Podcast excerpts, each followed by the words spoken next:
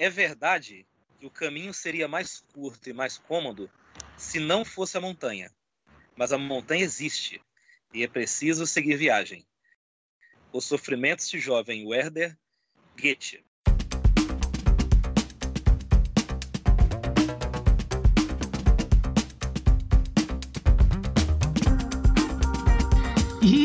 Começou mais um Entendo Nada. É, é o número 54, olha só. E o tema de hoje é Setembro Amarelo. Tema sério hoje, hein? Tema muito sério. Tema este que será apresentado por este que vos fala, Luiz Rossi, e por ele, haha, ele. Ele que vale mais que um saco de arroz. E olha que o saco de arroz tá caro hoje, hein? Flávio Santos. Muito bom dia, boa tarde, boa noite a você que nos ouve porque podcast é mídia streaming. Você ouve onde, quando e como bem entender. Olha, de todos os apelidos, de todos os epítetos que você me deu desde que a gente começou a gravar esse podcast, Luiz, esse foi o mais valioso de todos. Porque da última vez que eu fui no supermercado, eu quase tive um ataque quando eu vi o preço do, do arroz. Pela primeira vez, olha só, espero que essa marca patrocine a gente um dia, hein? Pela primeira vez eu vi o arroz namorado custar mais de 20 reais. E a gente está brincando aqui, falando de arroz, falar de ser valioso, mas a gente vai fazer um abordar um tema aqui muito especial, com uma convidada mais especial ainda, porque estamos um mês que trabalha, que lembra uma causa que é muito nobre e que às vezes não é tão falada pela mídia e pela sociedade em geral. Não é mesmo, Luiz Rossi? Sim, sim. É... é interessante que a gente quer falar sobre esse tema, acho que desde o primeiro episódio que a gente fez, né? É, eu lembro que quando a gente gravou o nosso primeiro episódio, a gente falou sobre isso aqui. A gente falou, um dia a gente vai falar sobre isso. Isso foi lá em 2018, lá no fim de 2018, nosso primeiro episódio, o piloto, que eu não recomendo as pessoas ouvirem, porque a gravação não tá legal. Não, não recomendo. As tá lá, coloquei lá. Gravaram a história da comunicação. Olha, tá, não, o, a, o conteúdo tá bom, até me surpreende por ser o primeiro episódio, mas a gravação, minha nossa. Mas eu coloquei lá porque é o, é o piloto e acho que, enfim, faz parte da nossa história, tem que estar tá lá, eu deixo lá.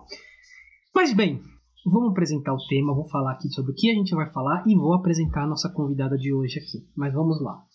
A pandemia silenciosa é tão discreto e letal como muitos vírus e bactérias, o suicídio tem apresentado números comparáveis a de uma pandemia nos últimos anos.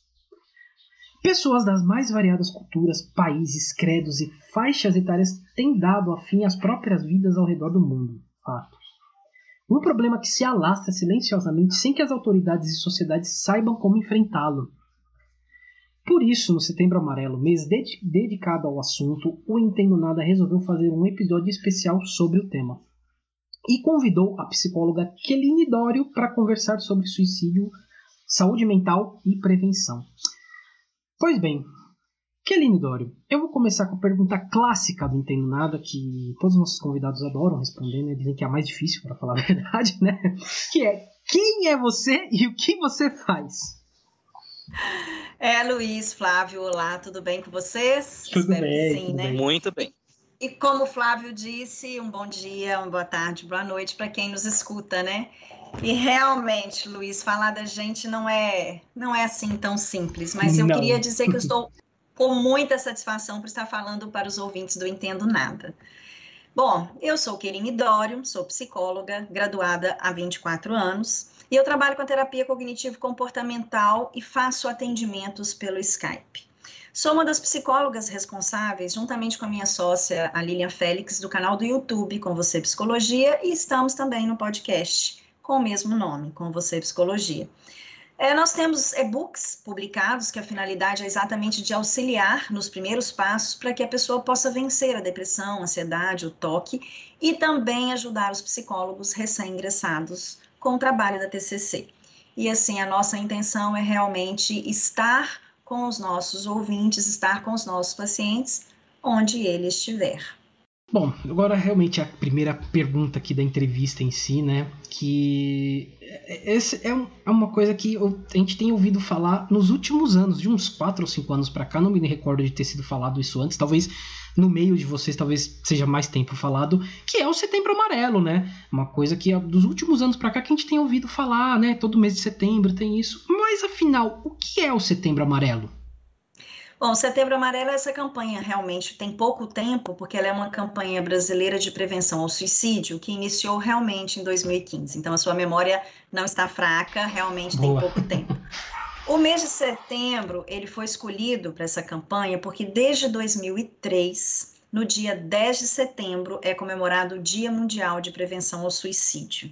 E ao contrário do que muitas pessoas pensam, devemos falar de depressão e suicídio sim, e diariamente como um alerta, porque é uma patologia que, como vocês mesmos disseram aqui na introdução, causa muito sofrimento e a morte. E a ideia do Setembro Amarelo é promover eventos que abram espaço para esses debates entre suicídio e divulgar o tema, alertando a população sobre a importância de se falar sobre isso.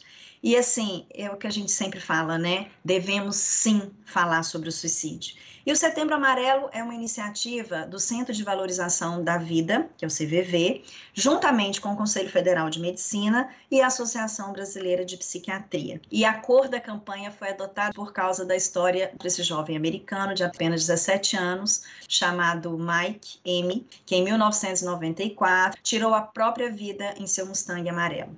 Então, assim, é, seus amigos e familiares distribuíram no funeral cartões com fitas amarelas e mensagens de apoio para as pessoas que estivessem enfrentando esse mesmo desespero de Mike. E a mensagem foi se espalhando o mundo afora. Não, não sabia dessa história, não. bem, bem interessante, é. bem legal, né? Não, não sabia, não. Flávio, próximo. Também não sabia, interessante é, saber que tem uma, uma história por trás da cor. É e principalmente tem uma vida ali, né? Uma história de vida, um registro, muito interessante saber disso.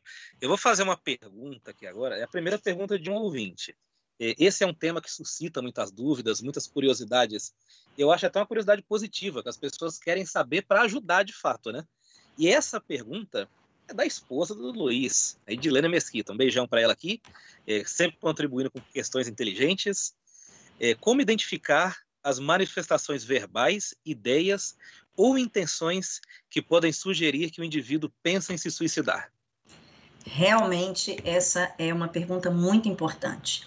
Porque o suicídio ele é um fenômeno complexo e ele pode afetar indivíduos de diferentes origens, classes sociais, idades, orientações sexuais e identidades de gênero. Só que o suicídio ele pode ser prevenido sim. Por isso, saber reconhecer esses sinais de alerta é, é algo assim muito importante, porque alguém próximo de você pode estar passando por isso e às vezes, como a gente não joga o holofote, não presta atenção, a gente perde a oportunidade de ajudar. Então, devemos sim ficar atento se a pessoa próxima a você demonstrar alguns comportamentos que são considerados comportamentos suicidas e procurar ajudá-la. Os sinais de alerta, eles não podem ser considerados isoladamente, porque não há assim uma receita para detectar seguradamente quando uma pessoa está vivenciando uma crise suicida. Nem se tem algum tipo de tendência suicida. Então não tem uma receitinha de bolo, mas tem uns passos que a gente pode estar sim atento a ele. Geralmente, a pessoa em sofrimento, ela dá certos sinais que devem chamar a atenção de seus familiares e amigos próximos principalmente se muitos desses sinais se manifestam ao mesmo tempo. O primeiro que eu vou estar trazendo é muito simples, fácil realmente de se observar. Ele pode vir com surgimento ou agravamento de manifestações verbais durante pelo menos duas semanas. Seriam assim: a pessoa começa a falar é, fazer ameaças, ela, ela começa a, a, estar verbalizando de alguma maneira o seu sofrimento. E essas manifestações não devem, hipótese alguma, ser interpretadas somente como ameaça, nem como chantagem emocional, mas sim como um aviso de alerta para o risco real. Então, ela começou a falar nas últimas duas semanas, está diferente, começa a acender aí o sinalzinho vermelho. Um outro sinal é a demonstração de preocupação com sua própria morte ou a falta de esperança.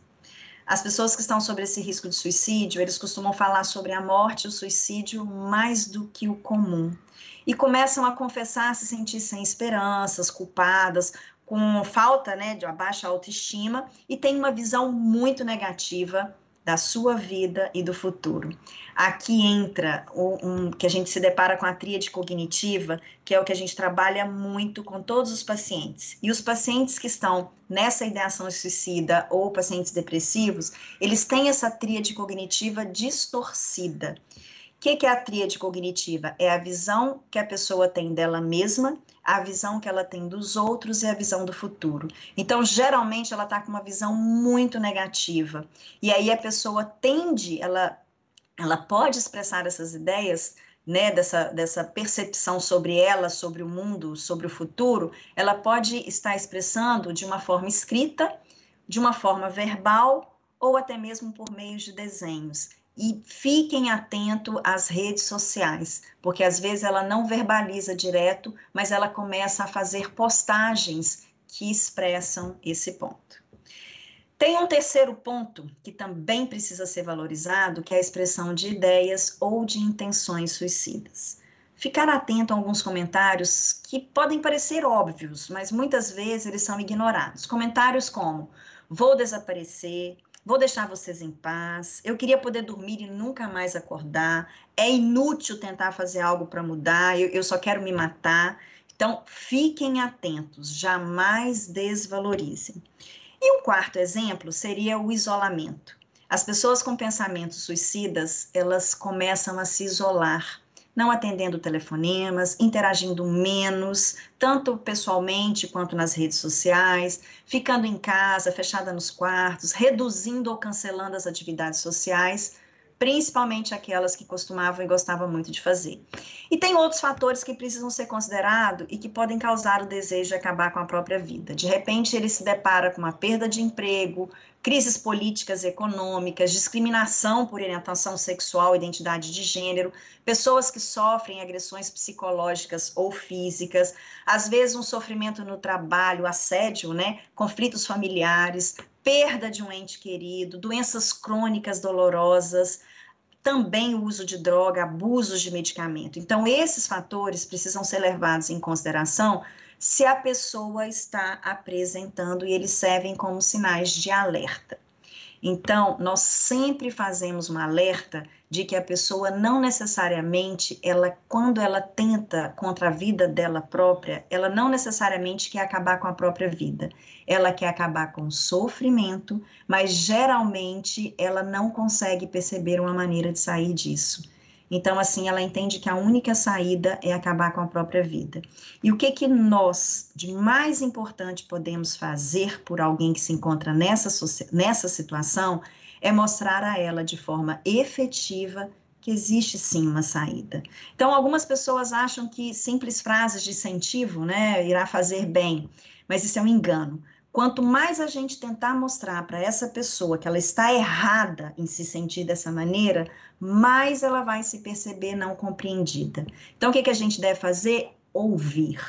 Ouvir atentamente as dores dessa pessoa, mostrando que compreende o que ela sente, mas sempre deixando claro que juntos nós podemos encontrar uma solução. Sabe, tem, tem uma frase que eu gosto muito que diz o seguinte: tenho um problema, tem solução? Tem. Então você não tem problema. Tem solução? Não. Então você também não tem problema.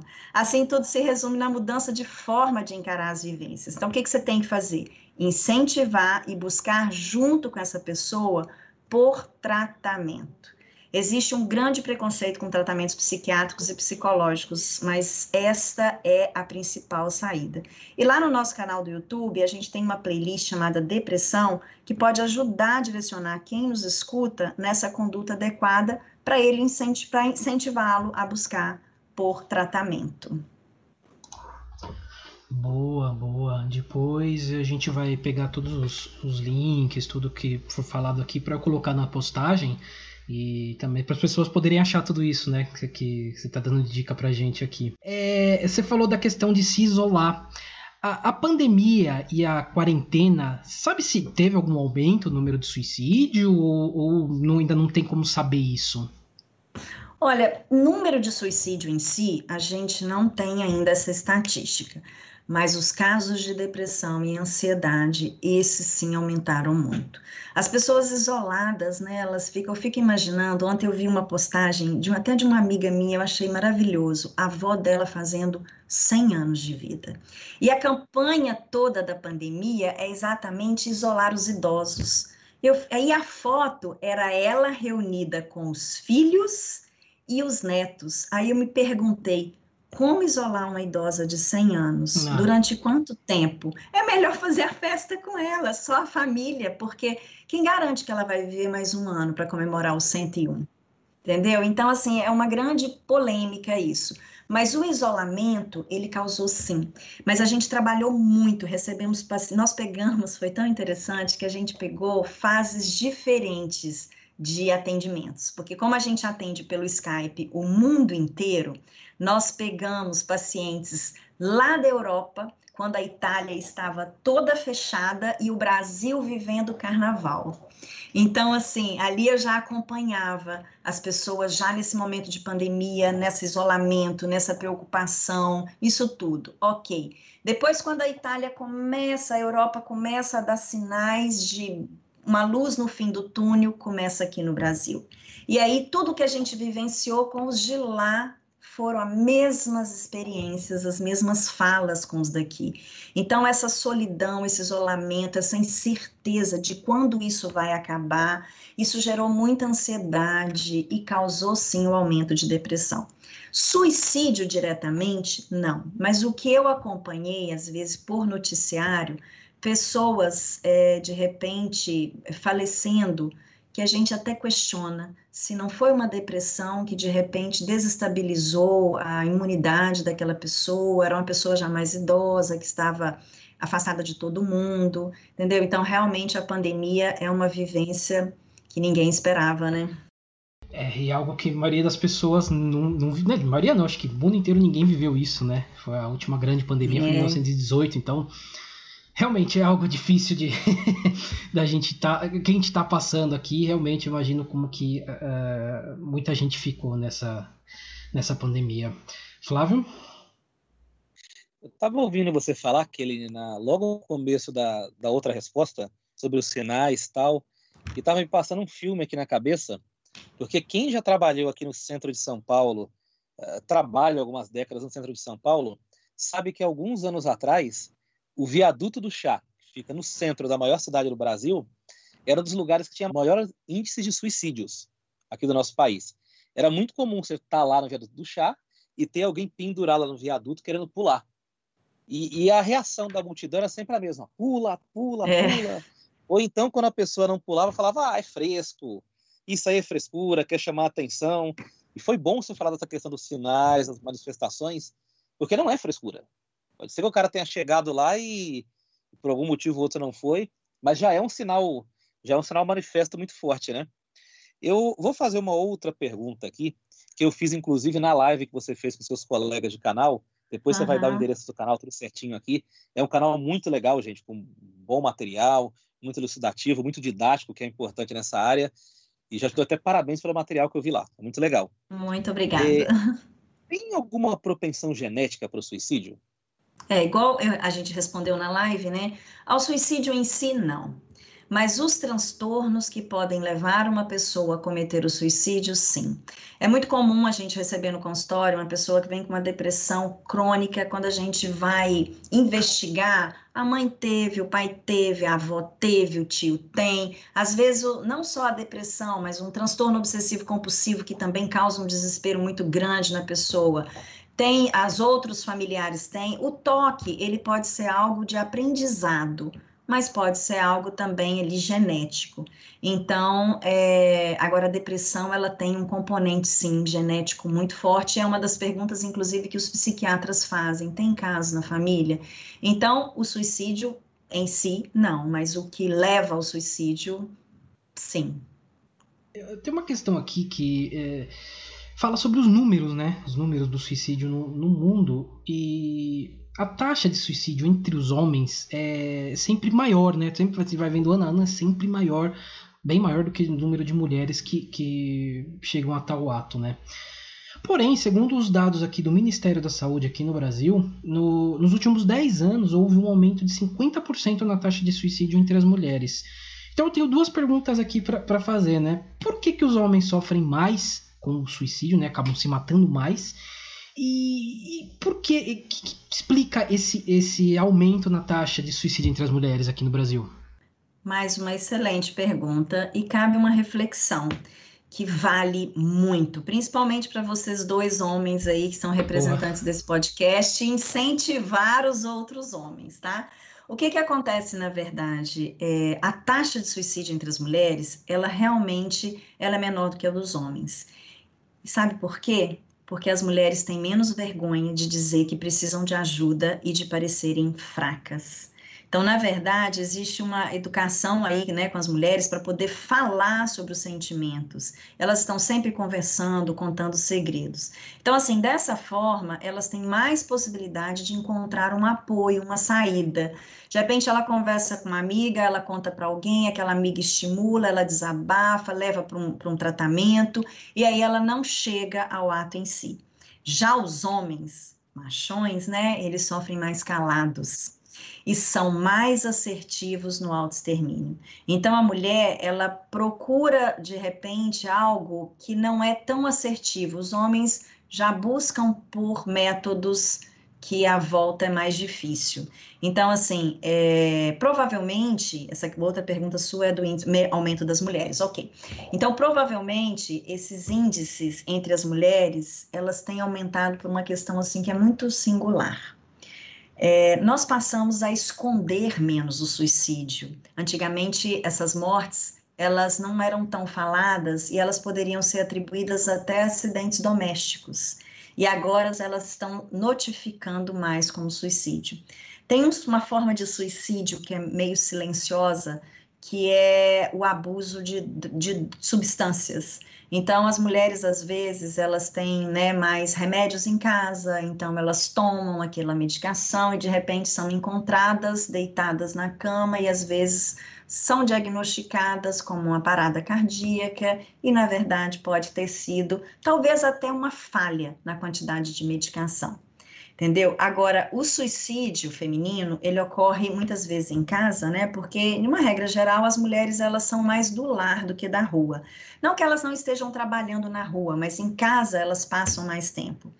E a mulher, ela sofre também o preconceito, infelizmente, né, sofre o preconceito e uma violência na nossa sociedade. Então, são abusos de toda espécie, inclusive em casa.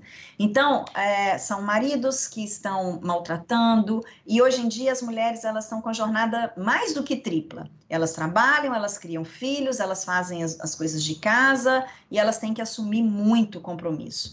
Então, isso tudo, na verdade, vai aumentando o estresse que é um fator de risco importante para o suicídio. E tem um outro que, a gente quase não joga o holofote, que é a depressão pós-parto. A depressão pós-parto, ela é um fator que também precisa ser levado em conta. A gente fala muito da depressão pós-parto, só que ela não é assim tão reconhecida. Quando a gente acompanha no consultório uma mulher com depressão pós-parto, geralmente a família não sabe nem como lidar. E antigamente, as mulheres elas tinham uma família grande em volta e que poderia ajudar na criação, deixava com a avó, deixava com a tia, deixava com, né, com uma irmã. E hoje, a, o que, que a gente tem visto é esse afastamento da família. E muitas vezes essa mulher não tem recurso para pagar alguém para ajudar a cuidar e aí fica sobrecarga. E isso é um fator de risco muito importante, além, claro, dos fatores hormonais.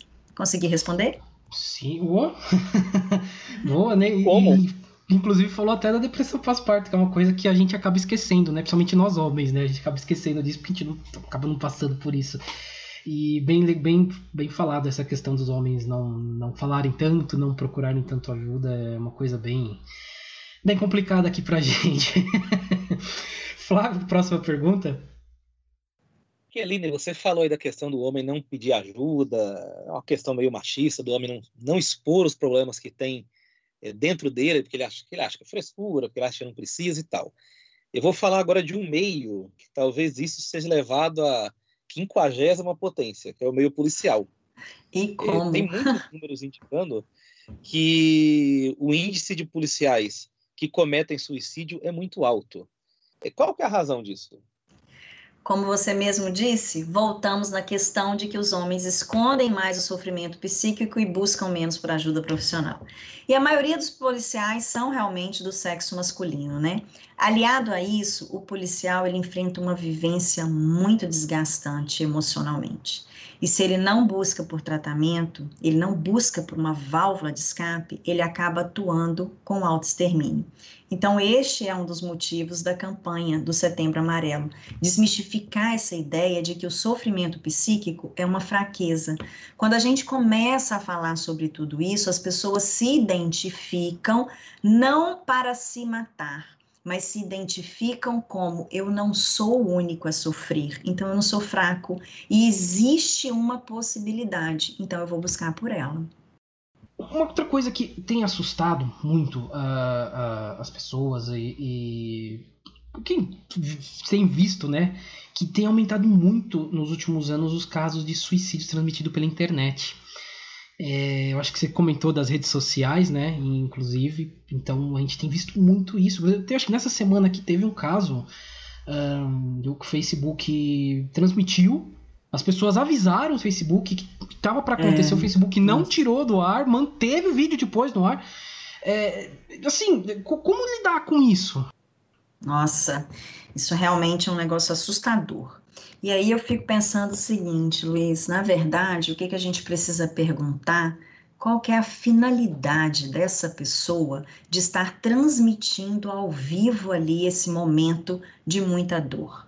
Então, a gente vivencia um momento dessas redes sociais em que as pessoas elas têm se definido, né, cada vez mais por meio da imagem e do que elas mostram de si mesmas. Claro, nas redes sociais, onde o maior desejo é ser popular.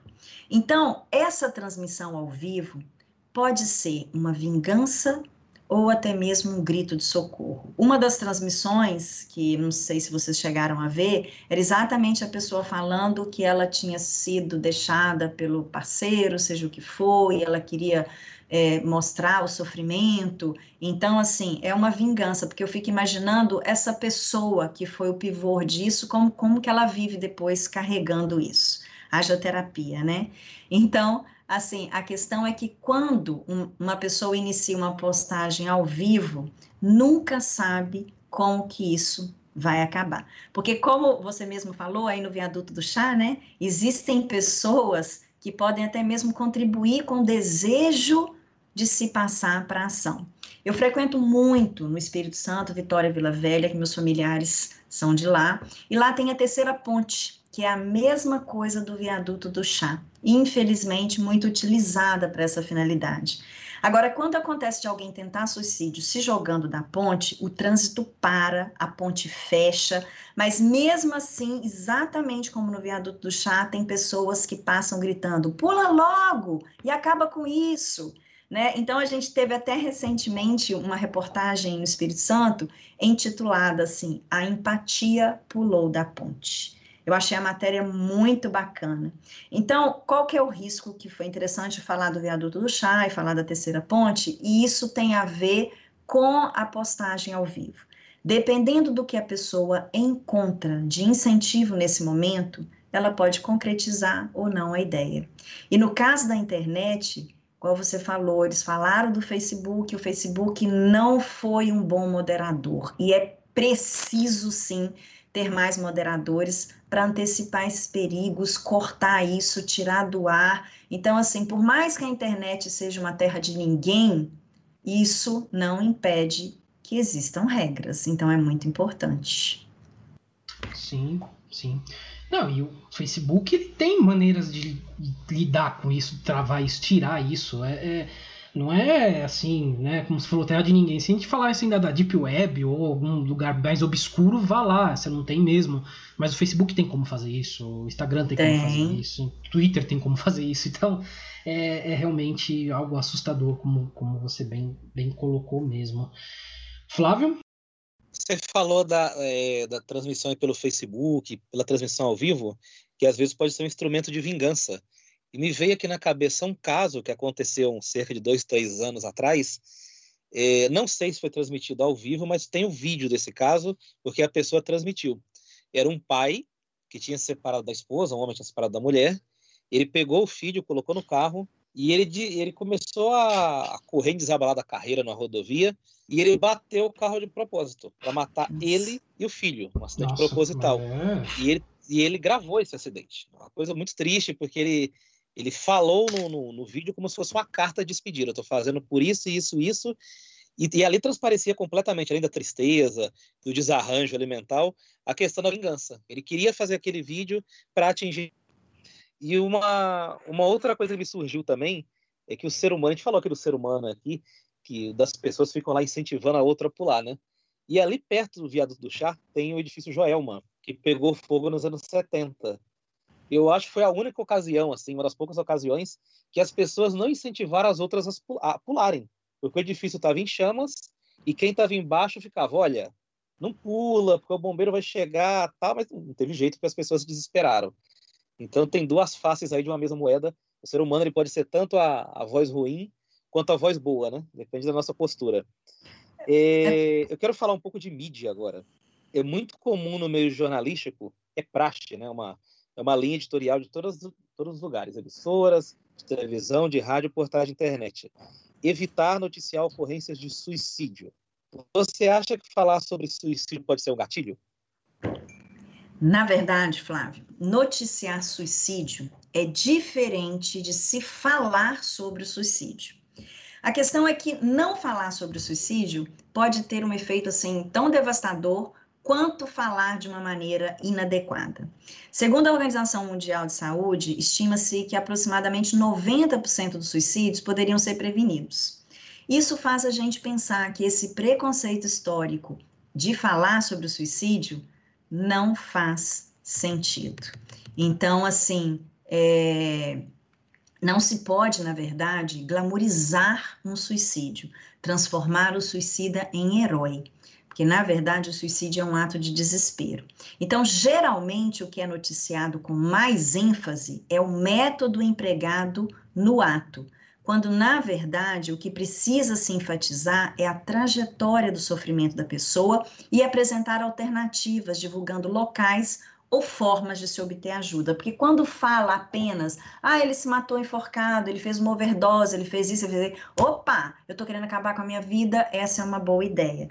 Mas quando ele vai verbalizando, ele vivenciava isso, ele nessa situação, quando você se encontra dessa maneira, seria interessante você buscar uma ajuda assim, assim. O CVV, né, que é o Centro de Valorização da Vida, ele está aí exatamente para ajudar.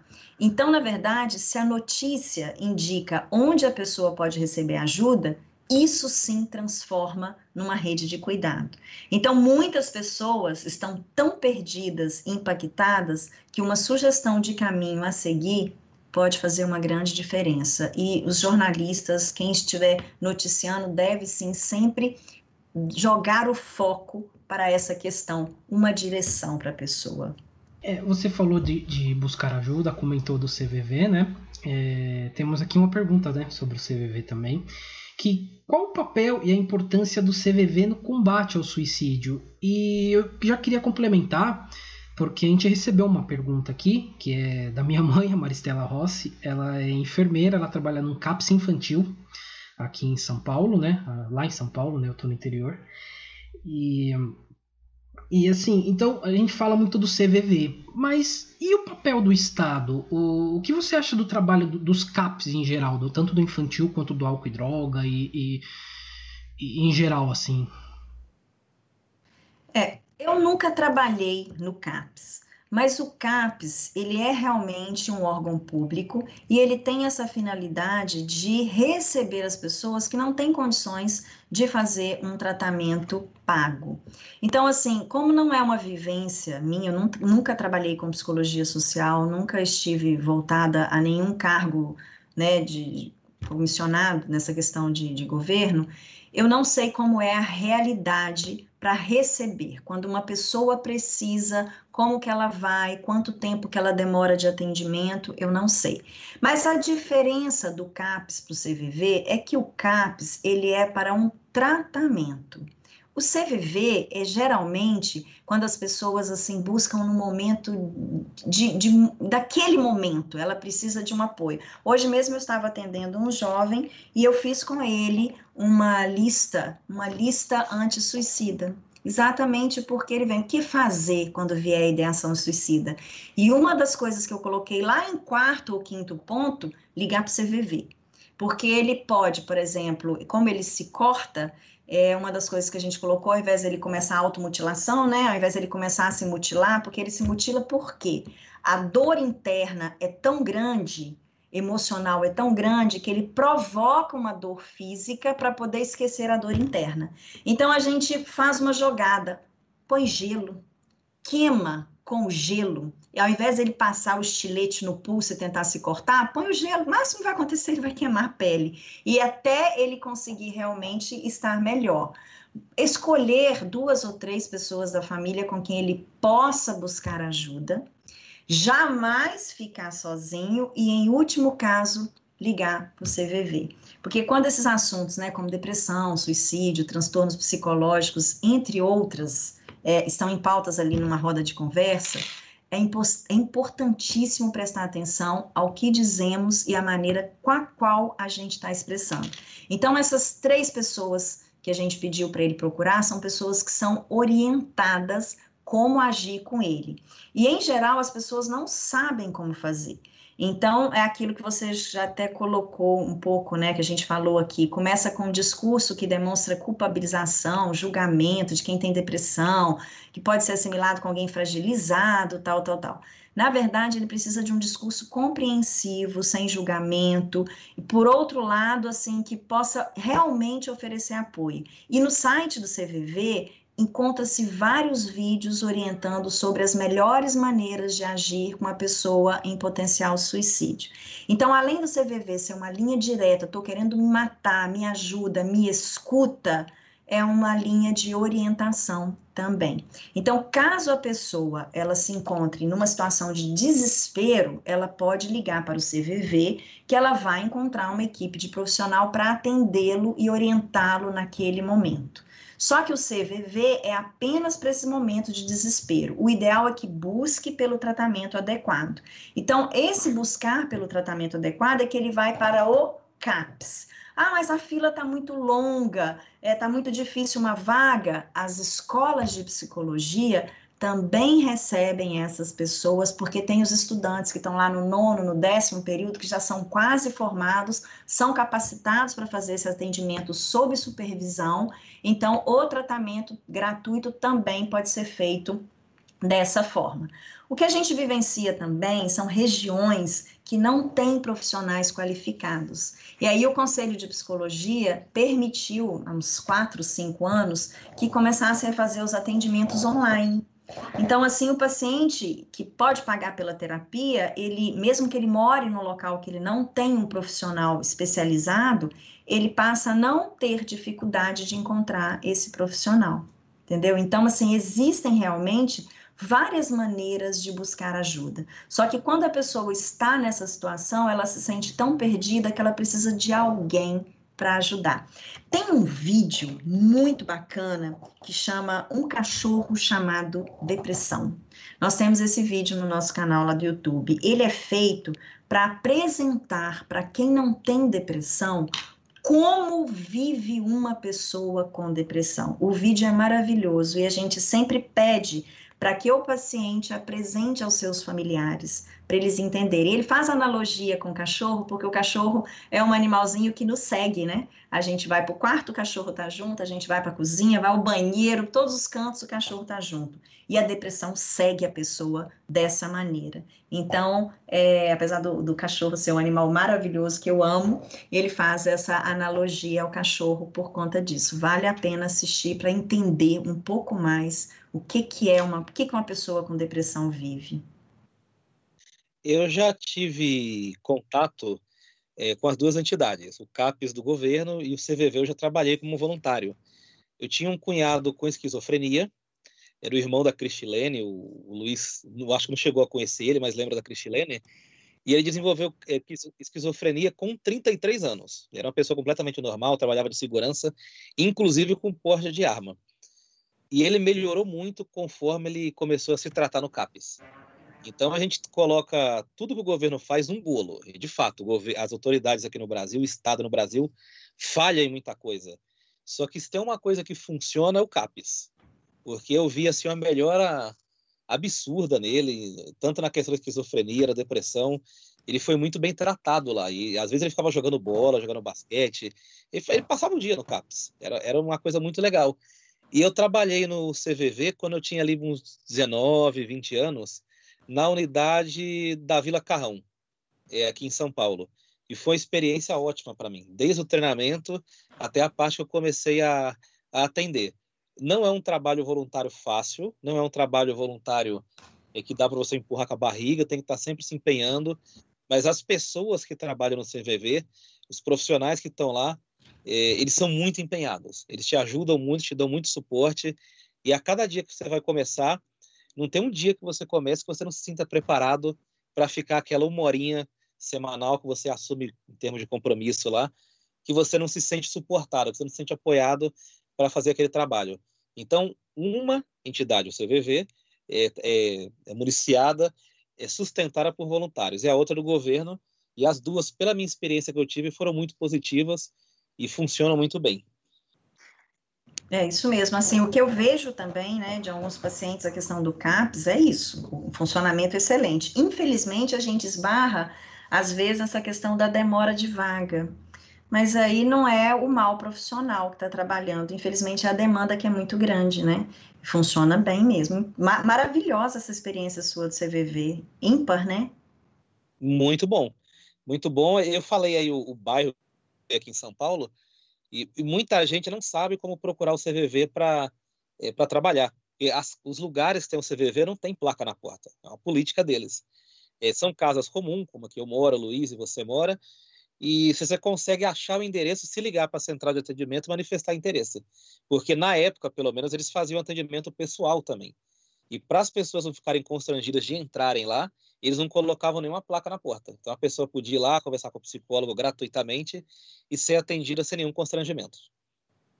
Maravilhoso. Então, bom saber que assim a gente já chama um exército para aumentar isso aí, né? Para trabalhar sim, junto com a gente. Exatamente. Sim, Vamos sim. lá, galera. Sim, eu também não sabia dessa, não. Não, não imaginava, não. Bom saber, bom falar aqui para as pessoas conhecerem, né?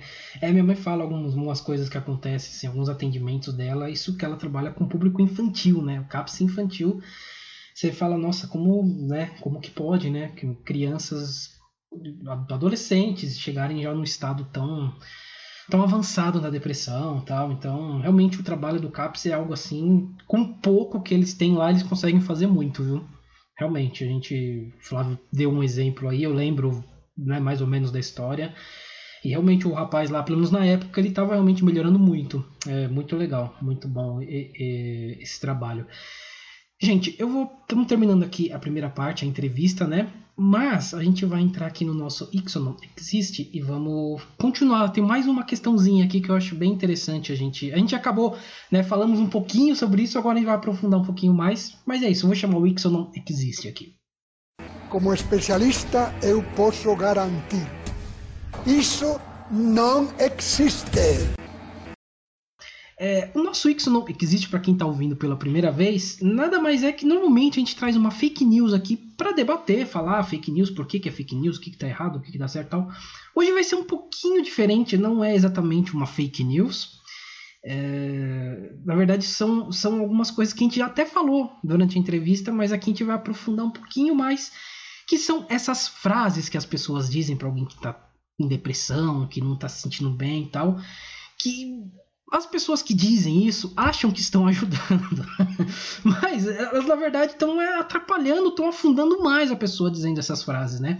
Então eu vou falar alguma das frases aqui que as pessoas dizem e aí eu vou perguntar para para Keline o, o, porquê que isso atrapalha. Porque, por exemplo, é, você chega para a pessoa e fala que isso é falta de Deus, que você precisa se ajudar. E, ou é só você melhorar o ânimo, né? E enfim, são tantas outras frases que as pessoas dizem, né? Pra pessoa que tá ali mal, tal, levanta aí, vamos pra rua, vamos fazer não sei o quê. É, por que, que essas frases ajudam a piorar a situação? Porque essas frases são carregadas de julgamentos. Sim. Imagina um pastor, um padre, eles também passam por depressão. É falta de Deus? Aí, como que ele, que é ali um representante direto dentro da comunidade religiosa dele, ah, então ele, ele não é uma pessoa que está pronta para estar. Então, esse julgamento, né, ele, ele, ele é muito forte. E aí a pessoa acaba se sentindo pior porque essas, essas expressões elas diminuem a, o que a pessoa sente ou então faz com que elas se sintam mais culpadas, e é um momento em que o paciente precisa de acolhimento, não repreensão. Ah, levanta daí, isso é preguiça, e a pessoa não consegue levantar, ela não tem forças para levantar. Quem já teve, só quem já teve depressão sabe o que é viver uma depressão. Infelizmente, a depressão não é uma tristeza. Ah, quando eu tô triste, eu vou buscar lavar cozinha, lavar roupa, fazer não sei o quê, eu vou sair para correr uma pessoa ela não consegue. E a gente sempre coloca nos nossos tratamentos a atividade física como uma ajuda primordial para se melhorar a depressão. E aí nos nossos vídeos lá no canal, quando a gente fala da atividade física, sempre aparece um falando: "Eu não consigo levantar da cama. Como é que eu vou fazer atividade física?" Mas aí, quando a gente tem algum familiar que está próximo que fala: "Vamos junto. Eu vou com você eu te ajudo, eu te apoio, eu te compreendo. Aceitar é de compreender, né? É diferente de concordar. A pessoa não concorda com aquele jeito que ela está agindo, ok, mas eu compreendo que para você está difícil. Então, a melhor dica é ouvir a pessoa que está em sofrimento sem o julgamento. Cala essa vozinha interna que eu no seu lugar faria diferente, eu no seu. Então, empatia é saber se colocar no lugar do outro, sendo o outro na vivência do outro, não eu naquela situação. Sim, sim, é, realmente. É... Eu vou falar um pouco de mim no próximo bloco, que vai ter um pouco disso e algumas coisas que eu coloco que me deixam um pouco melhor, né? Mas essas frases realmente derrubam muito quando a gente não, não tá numa situação muito boa, né? É, Flávio, você tem alguma colocação aí? Tenho, tenho sim. Eu teve um caso que repercutiu bastante, especialmente nas páginas da Zona Leste de São Paulo, há uns coisa de 5, 6 anos. Teve um suicídio no viaduto de Goianazes, que é o viaduto que passa em cima da linha de trem e muito próximo do final da Radial Leste, que é uma avenida muito famosa aqui da São Paulo. Esse suicídio foi filmado nesse viaduto e a pessoa que cometeu o suicídio, ela era evangélica. Inclusive, quando ela cometeu o suicídio, ela estava com, com, a indumentária típica de evangélica tradicional. E, e, esse debate ficou muito ativo nas redes sociais naquela época. Mas como é que ela é evangélica e faltava, e, e, e não acreditava em Deus, não sei o quê. E aí eu penso, será que talvez ela não foi, ela não ouviu esse tipo de frase na igreja. Ah, você está vindo na igreja, mas não está não tá com Deus no coração, não sei o quê. Será que não faltou a igreja, a família, a sociedade ouvir essas, essas pessoas?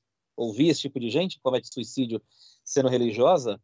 Então eu lembro que foi um debate que, claro que como na rede social, tudo em rede social, não é um debate muito educado e muito delicado, né? Era um xingando o outro, aquela coisa toda, mas o cerne do debate era esse é, que se falava que era falta de Deus, só que a pessoa era evangélica e não sei o quê, e virava aquele debate, mas o fato é que é, não é a religião que entra nessa história.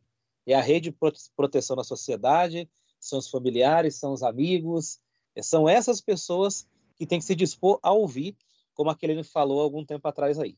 Tem que ouvir, tem que compreender, tentar ajudar a pessoa para prevenir esse tipo de situação. Não é a religião, eu sou religioso, eu sou católico, mas não é a religião por si só com seus ritos, não são os líderes que vão salvar a pessoa, são as pessoas mais próximas ali que vão auxiliar e vão dar a mão.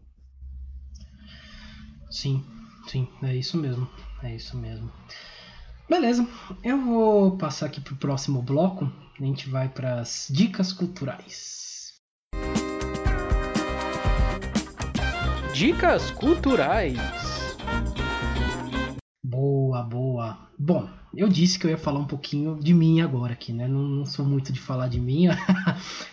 Keline falou que os hobbies não são de falar muito, né? E tem, tem um certo. é verdade, e é verdade. É. Mas eu, eu, eu posso dizer que eu fui atrás de ajuda. É, isso não quer dizer que se você está aí com depressão e não está conseguindo ir atrás de ajuda, que isso é ruim ou não. Não, eu consegui ir, eu fui atrás quando eu estive muito mal no momento que meu pai faleceu, foi um momento bem complicado, muita coisa aconteceu. Eu, nessa época, eu cheguei a pesar quase 140 quilos, eu tenho 1,66m de altura. Então, eu, estava numa situação muito complicada, muito mesmo, não conseguia mais praticar esporte, eu jogava bola, nunca fui um atleta, né, mas jogava bola tal. Tava numa situação que eu tava para explodir, para explodir. E assim, eu eu, em vez de ficar triste, eu fico com raiva. Eu quero explodir, arrebentar tal. Então, eu tive. Não sei exatamente, conversando com amigos, conversando com pessoas na época. Isso faz uns. uns 14 anos, mais ou menos. É, eu fui atrás de uma psicóloga, até vou mandar um salve para ela que eu não coloquei na lista. Tem que mandar um salve para minha, minha ex-psicóloga, uma vez ser sempre minha psicóloga, né? Que foi a Valéria. Ela me ajudou muito, muito mesmo a, a sair disso uh, e ir para uma academia. Então, eu até coloquei aqui como dica cultural, é, para mim, para mim, serviu muito ir para uma academia, porque essa raiva, essa, esse ódio que eu estava dentro aqui, eu soltei na academia. Uh, pode ser que para você um treino resolva, pode ser que para você ir na igreja resolva. Eu sou ateu, né? Eu digo que eu sou um ateu não praticante. É, então, quando eu ouvi essa frase que isso é falta de Deus, eu só queria matar a pessoa que falava isso para mim, né? Mas, é, então, posso dizer que até hoje eu tenho momentos assim que eu sinto que tem uma coisa querendo vir. Uh, você falou, né, da questão do cachorro, acho muito interessante, porque é bem por aí mesmo, né? Então, inclusive, até tem um cachorro aqui, não sei como ele, ele não se manifestou na gravação, normalmente ele se manifesta, né? Ele vem aqui, ele quer dar a palavra dele, sempre quer, né? É incrível. O Max é, é, é pessoa. tá sempre aqui. Tá muito inteligentes, Muito inteligentes, é. Não, melhor que o Flávio aqui, disparado, né? Mas. E se é... ele manifestar aí, ele vai dialogar com o meu aqui, porque vai. eles vão conversar pela, pela, pela, ligação. Vão, vão que o meu olha, quando tá assistindo alguma coisa na TV, late na TV, ele já começa já. Olha, é uma coisa assim, já começa. Mas então, eu, hoje mesmo, eu não, hoje eu tava num dia assim que eu não tava legal. Eu tava falando pra minha esposa, tá, minha esposa até trouxe um chocolate aqui pra mim e tal. É, mas eu falei, não, eu vou na academia, eu preciso ir na academia, eu preciso treinar. É, isso realmente me faz bem. Gravar um podcast me faz bem. Então, o que, que eu aprendi fazendo terapia, muitos anos de terapia, é, faça coisas que te faça bem. Assista coisas que te faça bem. Porque isso vai te ajudar, isso vai te ajudar. Então, as minhas dicas culturais são coisas que me faz bem. Então eu vou dar as minhas dicas culturais, as coisas que eu mais gosto aqui, que é fazer uma academia, eu adoro ir na academia. Adoro brincar com meu cachorro, né? Tô enchendo o saco, mas adoro brincar com ele, encho muito o saco dele. é, Chaves e Chapolin, para mim, é, é, é, uma das coisas que mais me ajudou em momentos de crise. Mais me ajudou. Eu colocava. Vou assistir Chaves. Pronto, assisti a Chaves. Lá vi o seu Madruga apanhando, lá me matava de rir. Me ajudou muito. Uh, Doctor Who, que é um seriado que eu adoro, que é ficção científica, né? É inglês, é ficção científica, mas eu adoro, assisto, assim, perco horas vendo. Uh, e a última dica que eu vou dar, que eu tô gostando de assistir, eu nunca fui um cara de novela, né? Eu tô assistindo a novela Vale Tudo, que tá passando na Globoplay, né? Tem lá o streaming lá. Eu tô assistindo e assim. É ótima, isso... maravilhosa. Não, eu, eu, eu tinha visto episódios, e foi em 88, cara. Eu era pequeno, não lembro, né, da novela. Cara, isso é um resumo de Brasil. É, é um negócio. Você vê essa novela de 88, você vê o que a gente tá passando aqui hoje, você fala, cara, a gente acabou de falar brincando, né? Falei brincando com o Flávio do arroz, né? Que o arroz tá muito caro. para quem tá ouvindo a gente aí no futuro aí, torcemos para que o arroz esteja mais barato. Mas hoje aqui, é, em setembro de 2020, o arroz tá pela. Olha. E o Vale Tudo tem tudo a ver com o Brasil, é incrível. Então, eu deixo essas dicas culturais, são as minhas dicas culturais, eu sempre falo essas coisas minhas que eu gosto de fazer, gosto de assistir e que me faz bem. E você que não está bem, se você não está bem, não, não quer dizer que porque eu fui atrás, que eu tive como ir atrás, porque a minha vida é minha vida, eu tenho a minha, minha vivência, tive pessoas que me ajudaram, tive família, tem minha esposa, tem todo mundo me ajudando. Então, cada um tem a sua vivência. Então, a dica que eu fa faço aqui é: faça alguma coisa que você gosta. Certo, Flávio? Certíssimo. Só um adendo aí sobre Vale Tudo. Para mim, a última cena de Vale Tudo ah, é a, maior, a melhor é. cena de final de novela de todos os tempos aqui no Brasil. Sim, sim. Quem nunca teve vontade de fazer isso, né? Olha, Exatamente. Olha... ai, o final ai. é sensacional. Cara. É sensacional. É sensacional. sensacional. Para mim, é o melhor final de novela de todos os tempos. Sim. É, mas olha só, uma... Luiz, deixa, deixa eu só completar um pouco falar. o que o Luiz Pode, falou. Por favor. Muito, muito, muito valioso. É, e eu vou me expor também, porque não é só o religioso né, que mexe com a questão da que depende deprime. O psicólogo também deprime. E eu tive uma depressão muito grave há oito anos.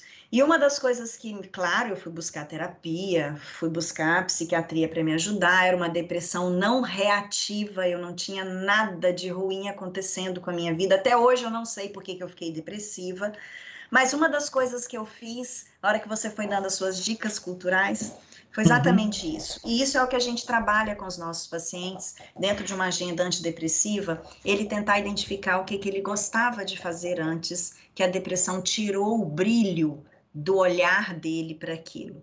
Então, quando a gente está nesse fundo do poço, a gente só olha para as coisas ruins da vida. Então, a gente pede aos nossos pacientes, isso é uma dica assim, maravilhosa que eu acho que todos nós deveríamos fazer, que eles façam uma lista de gratidão. Mas é aquela gratidão ativa por as coisas que eu tenho na minha vida e que eu quero que esteja amanhã, mas que geralmente eu não jogo holofote. Então eu agradeci muito ao meu marido, que era uma presença importantíssima na minha vida. Eu agradeci ao meu chuveiro, que eu tinha um chuveiro para tomar banho, porque eu trabalhava em UTI e na UTI eu via os pacientes tomando banho, a mãe de vocês aí, quem foi enfermeira, tomando banho de paninho. Entendeu? Então, assim, eu podia deixar a água cair, e a água caía às vezes, e eu chorava no banho, mas eu agradecia aquela água que caía. Então, esse desfocar das coisas que nos falta e focar naquilo que a gente tem é algo precioso. E o que você fez foi exatamente deslocar das suas lamúrias para as coisas que você faz. Você sabe o que, que eu buscava nessa minha época de depressão? Eu é. colocava na internet, assim, lá no YouTube, vídeos engraçados de cachorro. Ai, apareciam os filhotinhos, aparecia. Eu amo cachorro, então eu ria com os filhotinhos. Agora, isso tem que ser o que encanta a pessoa. O meu cachorrinho é um poodlezinho microtoy minúsculo. Então, por ele ser pequenininho, ele já teve mais de 30 filhotes, porque todas as mães Nossa. de fêmeas queriam que ele cruzasse com o meu com cachorrinha, com a cachorrinha dela falar a palavra namorada aqui, ele levanta a cabecinha e olha para mim, isso porque ele já é castrado há muito tempo. E aí eu fiquei com um filhote e eu precisava arrumar alguém para poder ficar com aquele filhote, porque eu não poderia ficar com aquele cachorro. E eu sempre entrevistei, porque eu gosto muito, eu não queria entregar esse filhotinho para qualquer pessoa. Aí teve uma que me ligou falando, quando eu perguntava, né, por que, ela queria o cachorro, ela falou assim: "Ah, porque eu tenho depressão e o meu psiquiatra falou que se eu tiver um cachorro vai me ajudar muito". Eu fiz uma simples pergunta para ela: você já teve cachorro? É. Não. Você gosta de cachorro? Não. Eu falei, então, minha filha, você vai arrumar uma terapia para você, porque o cachorro para você não vai funcionar. Ela vai abandonar o cachorro, o cachorro não vai trazer o que ela precisa. Então, isso que você falou foi muito importante. Para você, essas coisas funcionaram e cada um tem que buscar o que, que funciona para eles. Para mim, funcionavam os videozinhos lá, vídeos engraçados de cachorro, e eu me deliciava com eles. Isso me desfocava da nuvem negra que ficava ao meu redor e fazia com que eu olhasse para outras coisas. Achei suas dicas maravilhosas.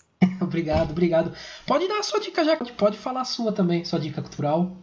Tem uma, uma eu vou dar uma dica cultural para as pessoas que convivem com quem está nessa situação ou para aquelas que estão realmente no momento de muita depressão, para elas entenderem um pouquinho o que está passando com elas tem um filme maravilhoso, um filme nacional. Então a gente vive um momento aí em que o cinema brasileiro tem sido muito chicoteado, mas nós temos filmes maravilhosos de produções incríveis e a gente tem que valorizar isso. Então eu trouxe uma dica cultural brasileira, não foi à toa.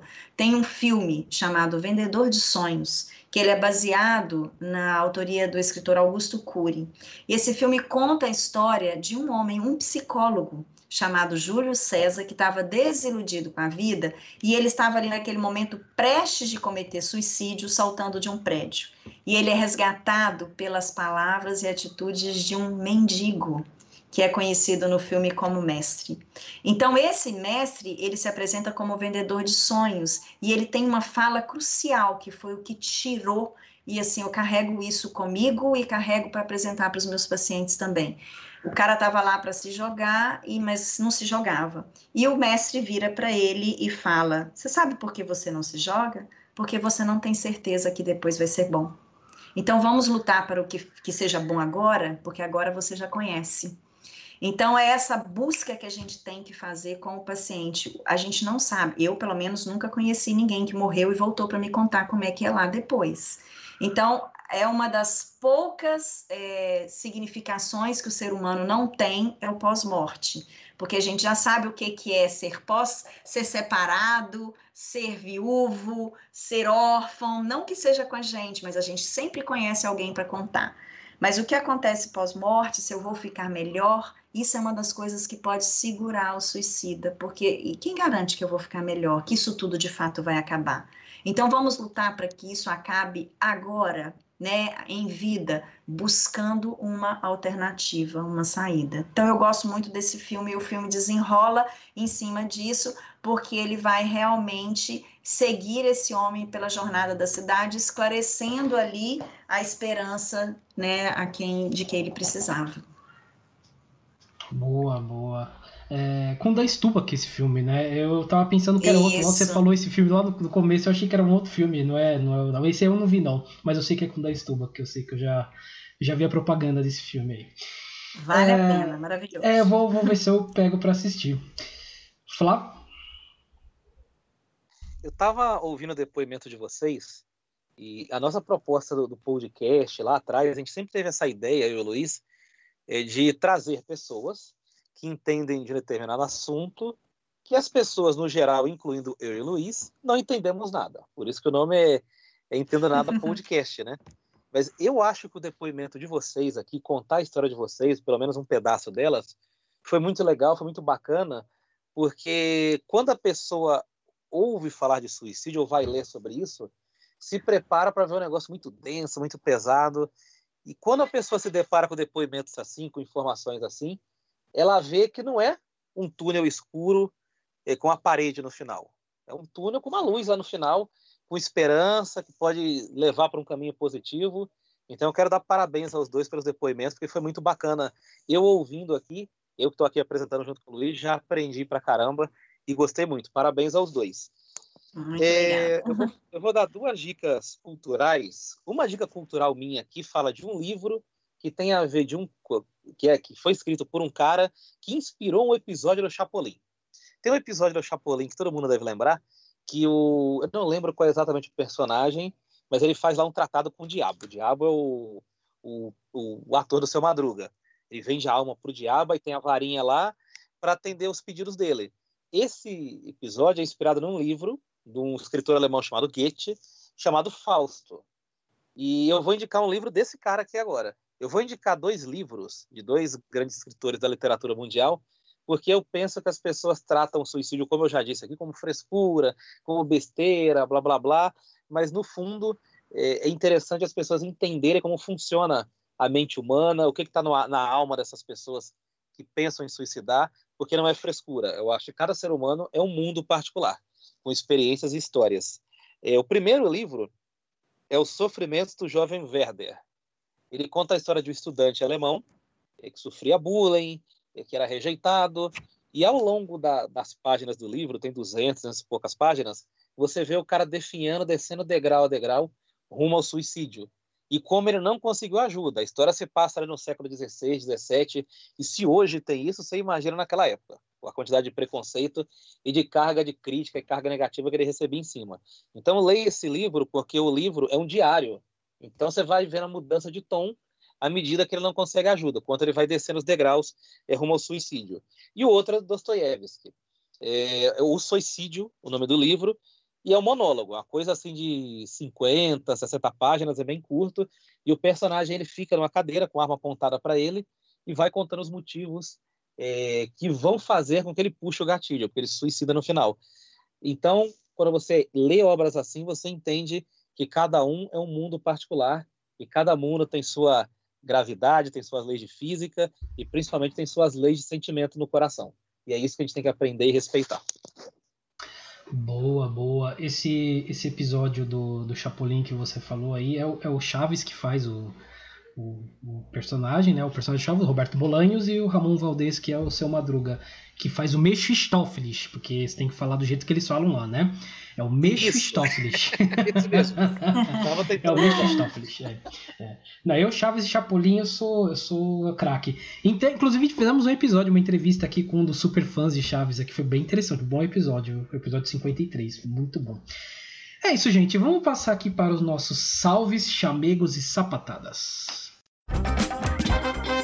Salves, chamegos e sapatadas. Boa! É, nossa, eu trouxe uma lista gigante aqui de salves. Eu andei conversando com muita gente essa semana. Então, bom, vou começar com a, com a minha psicóloga, que eu falei, né? Que me ajudou muito, que é a Valéria Sica. Ela atende lá na Vila das Mercês, o bairro que eu morei durante muitos anos antes de vir para o interior. Então, se vocês precisarem, ela tá lá, ela atende muito bem, é muito boa no que ela faz, viu? Outro que eu vou mandar um salve aqui é o é Léo Ottensen. Eu já tinha mandado um salve para ele aqui, porque acabei conversando com ele e tal. Eu lembro que ele veio conversar com a gente, um ouvinte e tal. E, e aí, nessa semana, ele postou lá que depois que eu dei o um salve para ele no nosso podcast, que já ganhou mais uns, uns não sei quantos salves em outros podcasts. eu achei interessante. Eu falei, é, legal, estamos fazendo seu sucesso aí, né? aí eu tô mandando outro salve para ele aqui. Pra nutricionista Marília Martini, que eu fiz uma live muito legal com ela, muito, muita gente elogiou. Ela fala muito bem, né? Ela é bem articulada, ela é espontânea, assim. Então foi uma live muito legal. A gente falou um pouco de dieta, falou de treino e a experiência que ela tá tendo em treinar e fazer uma dieta certinha, como que tá funcionando para ela isso, né? Muito interessante. Um salve para um podcast, que é o Dois Shops Cast que é apresentado pelo Gato e pelo Barba. Não sei o nome deles, eles não põem o nome deles lá, eu não sei porquê. É, é bem interessante esse podcast, é engraçado, tem várias histórias de bar, né? Dois Shopscast, né? Só podia ser. Eu dou bastante risada com eles, então salve para vocês para Natália Palivanas ou Palivanas, que eu nunca vou acertar seu sobrenome, Natália, nunca. Eu não sei, você um dia vai ter que mandar uma mensagem de voz pra, falando seu sobrenome, porque eu não sei. É, ela indicou uma pessoa que estava querendo participar de um podcast. Ela, a Natália Palivanas, para quem não sabe, né, vou explicar aqui, ela estuda astronomia. Ela é estudante de astronomia. E, e, um, e, eles têm uma rede de contatos tal, entre eles, e uma, uma astrônoma estava querendo participar de um podcast, né? Aí a Natália indicou a gente. Aí eu fui lá conversar com a, com com a menina, né, com a pessoa que quer participar aqui. Ainda não falei o nome, não vou falar porque vai sair esse episódio, então quando sair a gente vai falar. E ela só tá um pouco enrolada, né, a pessoa, então eu dou um salve aqui pra Natália por ter indicado a gente para entrevistar, né? Falei, pô, que legal, legal mesmo, valeu mesmo. Pra Michelle Alves, né? A Berta Perpenhai, que é assim o nome dela tá lá no Facebook. O nome dela é Michelle Alves. Também mandar um salve para ela aqui, que eu andei conversando com ela essa semana. Ela voltou de Israel, ela estava em Israel, passou um ano lá. Voltou de Israel, tá aqui no Brasil de novo. Pra Mariana Mirabete e pra Kellen Rodrigues, hein, Flávio? Olha, esse episódio foi bom demais que a gente gravou com as duas. Foi um piloto que a gente fez aqui, de tipo um papo de boteco, né? E a gente conversou com as duas, tá? Foi muito legal. É, falando sobre os héteros tops foi um, um, papo assim muito legal, muito engraçado. Então, um salve para as duas aí que, que bem participou muito legal nesse episódio. Um outro para Maiara Azevedo, que tá sempre mandando questão aqui pra gente, conversando com a gente, e com a Gislene Longani, que lá no Facebook também ela colocou o relato de vida dela, o que ela passou com depressão também, como ela se tratou. Achei muito legal que a gente postou, né, para as pessoas mandarem perguntas tal, e ela só colocou o relato dela. Eu achei legal, eu dei uma lida lá, falei com ela tal. É isso, Flávio. Eu hoje aqui fiz a, a, lista, né? Trouxe quase que a Bíblia inteira aqui para falar o nome das pessoas. certo, Flávio? Momento Você tem salve aí? Sim, momento Maguila. boa, momento Maguila, boa. Não, mas todas as pessoas mereceram salve. São pessoas que estão sempre acompanhando a gente. A Mariana e a Kelly fizeram um episódio maravilhoso conosco. E eu queria avisar que a partir de manhã eu vou postar nas minhas redes sociais, ainda não divulguei, por conta do feriado mas eu vou divulgar a partir de amanhã. Acompanha aí que eu vou colocar o link, colocar Spotify, YouTube, e vale a pena. É um episódio bem diferente, ele tem cara de boteco. A gente ainda não acertou direito o formato, como a gente vai chamar, mas ele funciona como um boteco. Todo mundo numa mesa assim, debatendo. Nós falamos sobre héteros topzeira, e foi muito engraçado, foi muito divertido de fazer. A gente fez dois em sequência bem divertidos, o do Chaves e esse dos héteros. Então foi muito bacana, ouve esses dois, ouve tudo que você tiver, quiser aí na nossa lista do Spotify. Eu quero mandar dois salves especiais. O primeiro para o Micael Augusto, oh! nosso ouvinte, o único ouvinte que nós visitamos. Fomos em loco fazer um, um, programa com ele. E foi a primeira vez na nossa vida que a gente viu um pôster gigante da Joelma no quarto de alguém. Então eu quero mandar um beijo muito especial para o Micael Augusto é uma pessoa muito bacana, muito legal, muito inteligente. E quero mandar, não posso faltar aqui, um abraço meu cunhado, Walter, fez aniversário essa semana. É, eu não sei se foi 40 ou 41 anos. Não estou lembrando, mas comeu bolo, fez um monte de coisa aí, teve língua de sogra. Então eu quero mandar um grande abraço para ele. E pode tocar o barco, Luiz Rossi. Boa, só falar do Mikael Augusto aqui, que é o, é o nosso Top Gun de Cumbica, rapaz. O cara é um, é um galã, hein? É um galã. É o Top Gun de Cumbica. O cara é um galã. Eu vou te falar aqui. É, olha, o pôster da Joelma no quarto dele é uma coisa assim. Praticamente falou com a gente no episódio, né? Só faltava falar lá, tava lá. Eu, eu acho que que tombar pelo patrimônio histórico. Eu acho também. Eu acho também. É uma obra eu de arte. Também. Eu acho também. Olha. Tivemos um chamego essa semana, Flávia. Você vê que a semana, semana aqui foi bem assim agitada, né? Conversei com bastante gente e tal, foi bem legal essa semana aqui.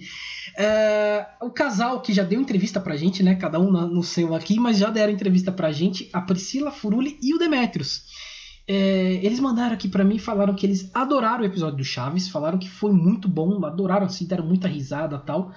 E falou que a gente tá cada vez melhor no podcast, Flávio. Olha que legal, cara. Estamos melhor, tá, tá cada vez melhor. Estamos melhorando episódio por episódio. Então, tenho que agradecer, obrigado aí por, por né, por estarem ouvindo a gente e logo logo a gente vai fazer mais entrevista, viu? T temos aqui alguns temas aqui, né, Flávio, que a gente está pensando aqui. Provavelmente vamos chamar eles para falar mais com a gente Sim. aqui. Tem algumas coisas no horizonte aí que a gente pensou no Demetrios, tá tentando sim. encaixar a agenda aí. Sim, Mas, sim. assim, o legal é que é um casal que sempre rende boas entrevistas e bons episódios. É impressionante. É impressionante. Tudo que eles falam, eles agregam muito para a gente aqui. Então, logo, logo, quando a gente encaixar as agendas, é, o Demetrios, a Priscila, vão dar outras entrevistas aqui, porque a gente já está ansioso para falar com eles. Keline, deixei você aí no, no, mudo, né? Entrou, falei, não parei de falar até agora aqui, né? Falei um monte de nome aqui e tal. Hoje foi bastante gente, bastante nome aqui para falar, mas agora é sua vez. É, fique à vontade para mandar abraço para quem quiser, salve para quem quiser e fazer o seu jabá, por favor. Olha, maravilhoso. E eu queria, na verdade, agradecer vocês, porque foi assim, essa uma hora conversando com vocês, é, eu nem vi passar. Boa. E assim, realmente o podcast é maravilhoso.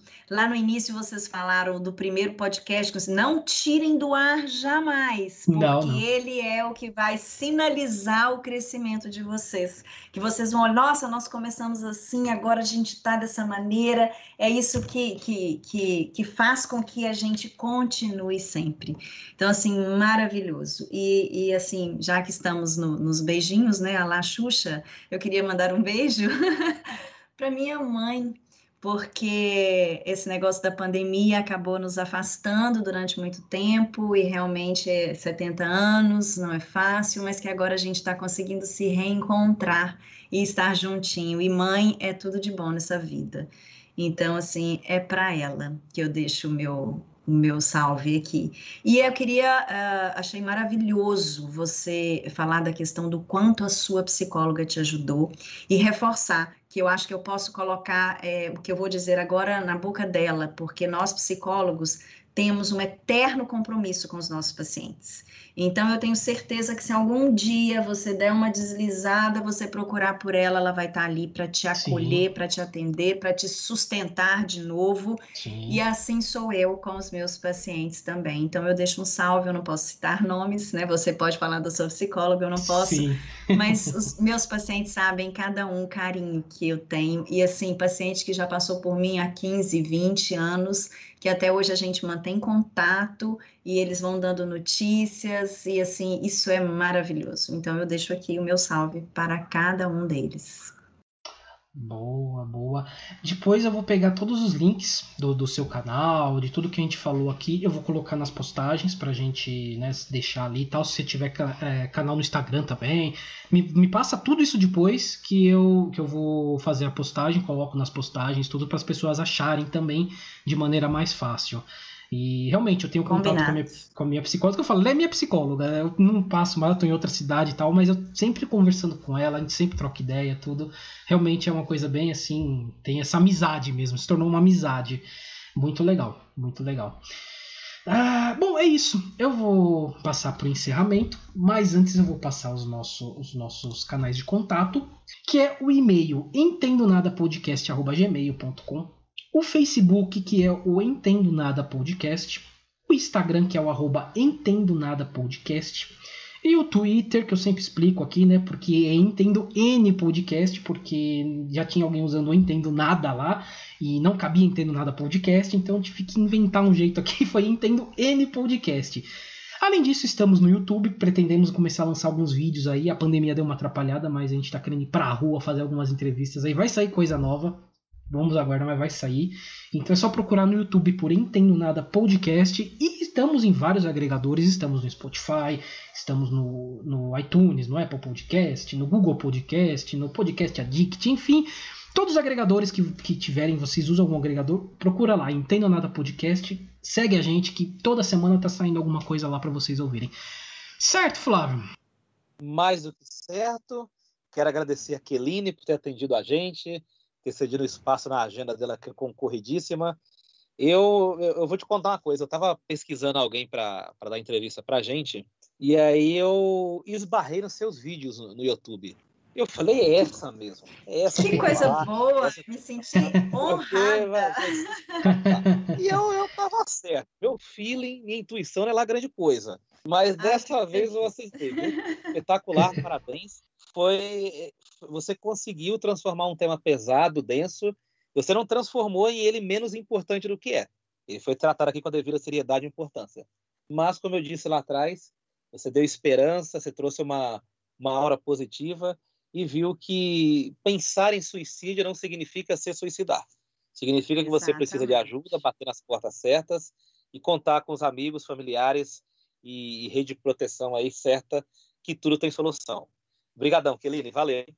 Eu que agradeço e vale sempre lembrar que o que a pessoa quer acabar é com o sofrimento, não necessariamente com a vida, e ela pode buscar e encontrar uma saída diferente. Jamais fique sozinha e busque por ajuda. E eu sou assim muito agradecida pelo convite. Eu gosto muito de falar porque eu acho que a gente como psicólogo a gente tem que levar o nosso conhecimento. Cada um doa aquilo que tem, né? E é, isso é o que eu tenho para doar, o meu conhecimento para poder ajudar quem está me escutando. Se eu conseguir ajudar uma pessoa que está escutando, eu já vou ficar feliz. Boa, agradeço mesmo. Boa, o Flávio, Flávio convidou, trouxe a pessoa certa aqui pra gente aqui conversar. Foi um bate-papo muito legal, sério, né? Importante, mas ao mesmo tempo foi legal, foi divertido, deu pra gente falar, deu pra contar relatos nossos aqui, né? Então, olha, é, gostei muito, agradeço mesmo. E como eu falei, me manda os links depois, que eu vou postar aqui tudo, fazer as postagens, vou colocar todos os links certinho. É isso, né, Flávio? Encerramos, né? Missão cumprida. Mais um episódio gravado. Número 54, foi isso? 54. Eu acho que quando a gente menos esperar, a gente vai estar batendo no 100 nem vai perceber. Nem vai perceber. Logo, logo. É isso aí. É isso aí. Valeu, gente. Muito Valeu, obrigado. Luiz. Boa. Vamos nessa. Valeu. Valeu. Fumos.